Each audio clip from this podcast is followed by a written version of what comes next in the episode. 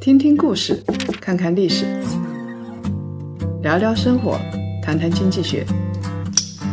欢迎大家收听《谈谈》，大家好，我是叶檀。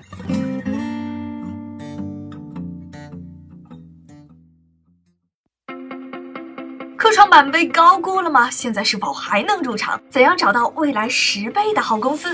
叶檀、姚长胜领衔三位投资界顶级大咖，现场为你讲清科创时代应该如何投资。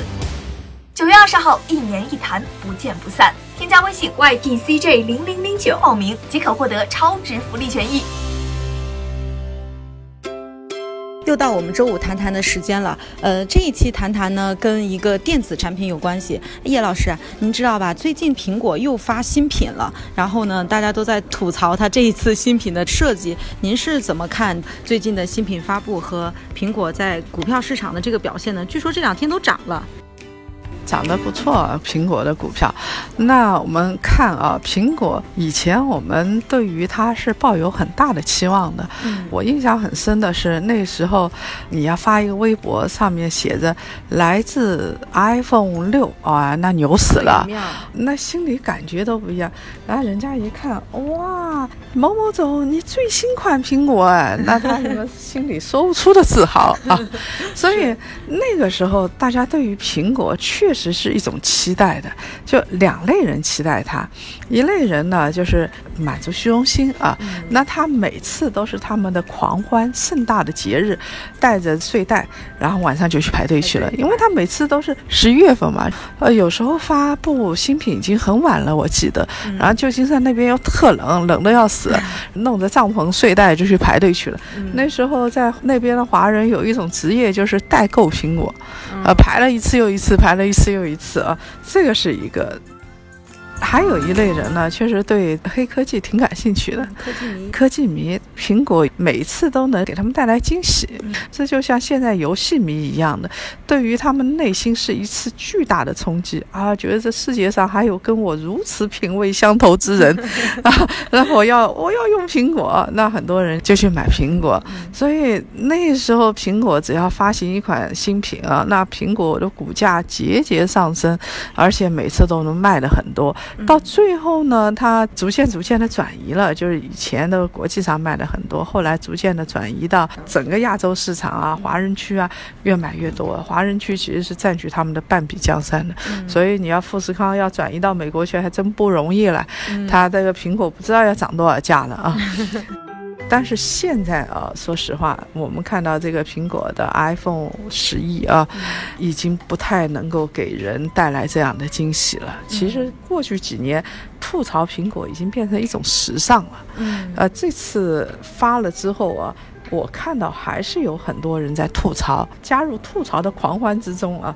我不知道库克如果懂中文的话会怎么办啊？他一定会得抑郁症的。哎，为什么这么说呢？你想啊，我们以前指望的是第一，它的外表很好看；第二，它的硬件升级，对不对啊？现在。苹果给我们带来最大的惊喜，经常是摄像头变多一个，然后包括 Apple Watch 用钛合金或者是什么陶瓷材料，我就奇了怪了，我要钛合金干什么啊？我就搞不懂。大家亲切的给这一款苹果取了一个绰号，叫做“浴霸”。它摄像头非常像浴霸的灯，我们这儿也看到啊，它其实是一个方形的，它原来一个，后来两个。后来三个对不对？所以它越做越大，那它这个浴霸的眼睛也越来越大，相 相当于，呃，当然了，它不同的摄像头起的功能是不一样的，有的是广角，有的是远焦啊、近焦啊这些东西啊，它都不一样。我就在想，那你为什么不生产一台苹果牌相机？就解决这个问题？那相机我们知道，其实这个市场上壁垒是很高的。那么苹果这个呢，还有一点啊，它既然这么看重摄像啊、照相啊这些东西，拍出来它应该懂亚洲人的心理啊，拍出来好看一点，对吧？你要知道，中国的手机啊，拍出来都比苹果的要好看。同样的去拍一个景色，人家拍出来天就特别蓝，我拍出来就灰扑扑的。这个还还真有，大家是不是老师的微博就就发现这个问题了。然后他们经常跟我说，我一发微博照片就是说叶檀你别的都还行，你照片也拍的太烂了。我想不是我照片太烂了，是苹果就这样。手机不行，那这是一个。那么苹果呢？这次据说有个改进，我不知道这个改进是技术是不是有一个大的进步啊？他说它硬件方面啊，采用一款新的处理器，那么它的性能会提升百分之十。这个东西别人就会说，那跟我们有什么关系啊？是这么说吧，就是我也特意问了咱们内容团队的懂行的大咖啊，因为它性能提升了，它跑得快了，它的功耗就会降低，功耗降低的话，它待机时间就会长。所以这次苹果发的一个新品之后，在硬件里边，它大吹特吹的就是，啊，我稳定的待机时间长，我可以待机什么两天啊？据说这是不可能实现的，除非在你既不刷微博，也不刷微信，也不看视频的情况下才能够刷。但是呢，起码在这部分，它好像是做了改进啊。反正它摄像头被人吐槽的是。够多的，当然了，它这个东西的话不是五 G 的。如果是五 G 的话，像华为新款的，我们也拿到手上了，都是五 G 手机。五 G 的话，它天然的它的功耗就比较强，所以呢，现在五 G 手机它的续航能力就非常强，这好像也不太现实。我们还是要为咱们的五 G 事业做点贡献的。还有一点就是我有一点看不懂的，老师，就是您看现在我们国内的像华为这些手机厂商，他们出的都是五 G 手机，然后苹果呢，它现在出了新品，最新的新品还不是五 G 手机，那为什么这两天苹果还涨这么多？您分析分析，它是不是还有什么其他的？我们看了一下苹果发行新品啊，提前有人已经布局了，它九月九号收出了一个十字星，那我们知道其实。在很多情况下，十字星是变盘的一个表现。收了十字星之后，接连两天，反正到我们做这期节目为止，九月十号、十一号。它的股价是大涨的，然后像瑞银啊，除了高盛，其他的好像大的这些金融机构都给苹果做出了一个比较高的估值。但其实苹果每次发行新品都卖的不好，我们也说了，这次浴霸款，说实话在在硬件上也一般般。那它为什么股价还能接连两次上升呢？其实我觉得苹果这家公司已经变了，它已经改性了。就是，反正它基因已经发生了很大的变化。这家公司，嗯，我们以前觉得这是一家软硬件都很牛的公司。乔布斯当时就很清楚嘛。乔布斯做苹果的时候，第一，他的硬件自己的，软件是封闭的，对吧？对，很清楚，他他就形成了一个封闭的循环。那现在呢，苹果还是做这个封闭循环。苹果也试过去做硬件，但硬件要打破，说实话。非一朝一夕之功，太难了。你你要突破一个硬件，你说我们真的现在这么多新能源电池，电池真正的续航能力要有一个质的突破，啊，我觉得没有几千亿美金，没有个十年下不来。你就是投了那么多钱，你也未必能够做得出来。所以他们也知道这个事情，硬件也有点难突破，对吧？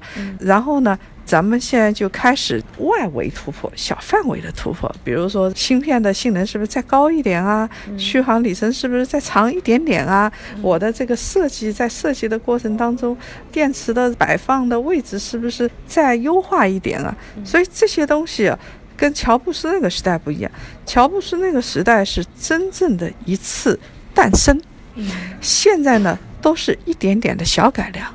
这也就是现在的黑科技人员心里觉得不爽的原因。你来忽悠我嘛，对不对？我希望我对于苹果寄予多大希望啊？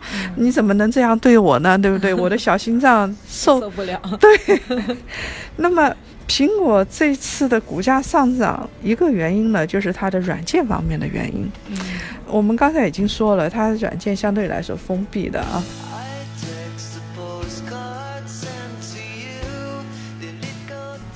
那咱们来看这个苹果的软件啊，苹果自从发现硬件很难有一个质的改变之后，它就开始软件这儿想办法，然后呢，它的内容就越来越多。所以我们以前看到啊，它其实这个也做，那个也做。我们知道也有 Apple Pay 嘛，嗯，它很长时间不做，后来还是上线了，对不对？而且它也像霸王一样，你所有的到我这儿来卖 APP 的，你都要给钱嘛，对不对？然后大家也是比较痛心疾首的这件事情，多 百分之三十，对吧？有点像三代王啊。发现有问题之后，软件这边改进也慢，他又做了一件事情，就是他有一个叫做 iPhone TV Plus。这个是什么东西呢？就以前我苹果给你分发嘛，我是渠道嘛，嗯，你到我这儿来，我就问你收钱嘛，收百分之三十嘛，嗯，他现在呢，直接衣服一脱下场肉搏了，啊，我自己也要做内容了，我自建系统、自建流媒体、自建内容啊，嗯，去年就已经开始定价了，今年它的新的安装的 iPhone TV。本来大家觉得应该是五块多，它这次大概是四块九毛九，不到五美元，一下子就是很多人会装它的东西，因为它毕竟有渠道优势嘛。然后呢，它的流媒体服务就一下子吸纳了很多的用户。嗯。这样子一来，大家就觉得哇，好像有新生的样子。然后很多投行就在下面喊收购、收购、收购。他收购什么呢？收购这些内容，像皮克斯啊，或者是迪士尼啊这些啊，你把他们都收购过来，那你又有通道，天下不都是你的了吗？嗯，这一个是很大的一个转变和一个布局。说实话，能做到怎么样，我们也不知道，因为他面临的竞争对手啊，迪士尼会愿意让你收购吗？人家。收购了皮克斯，这两年动画做的不错。嗯，奈飞更加不可能了。奈飞是互联网时代的一个内容的赢家。总而言之，他们绕了半天，一开始是硬件领域阵地互搏。斗发现烧钱太厉害，硬件很难有基因的突破，所以呢，大家变换一个阵地，现在都在软件和内容领域又在那儿互搏互掐。嗯，所以苹果也加入了这个领域。那苹果一加入呢，下面的投行就很兴奋，说苹果要啥有啥，要钱有钱，要粮有粮，应该给他高估值。那苹果为了获取客户呢，给的价格又比较低，它的 Apple TV 呢？又做的不错，嗯，所以它这次的估值就上去了，这是一部分的原因。在九月十一号的时候，估值超过了一万亿美金，嗯，一万亿美金啊，你想想是什么概念啊？我们这个一个市场有没有一万亿美金啊？有的市场。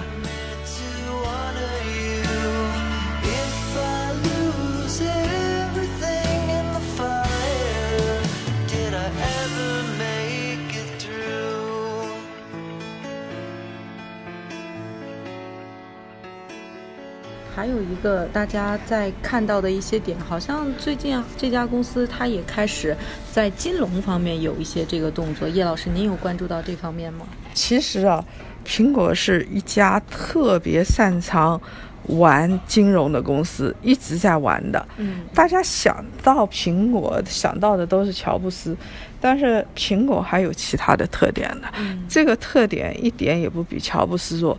第一是。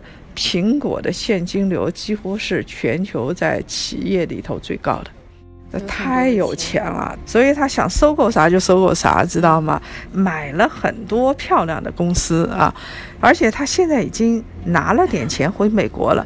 当时为了避税，他在爱尔兰的那个基地特别庞大，因为爱尔兰税收低啊。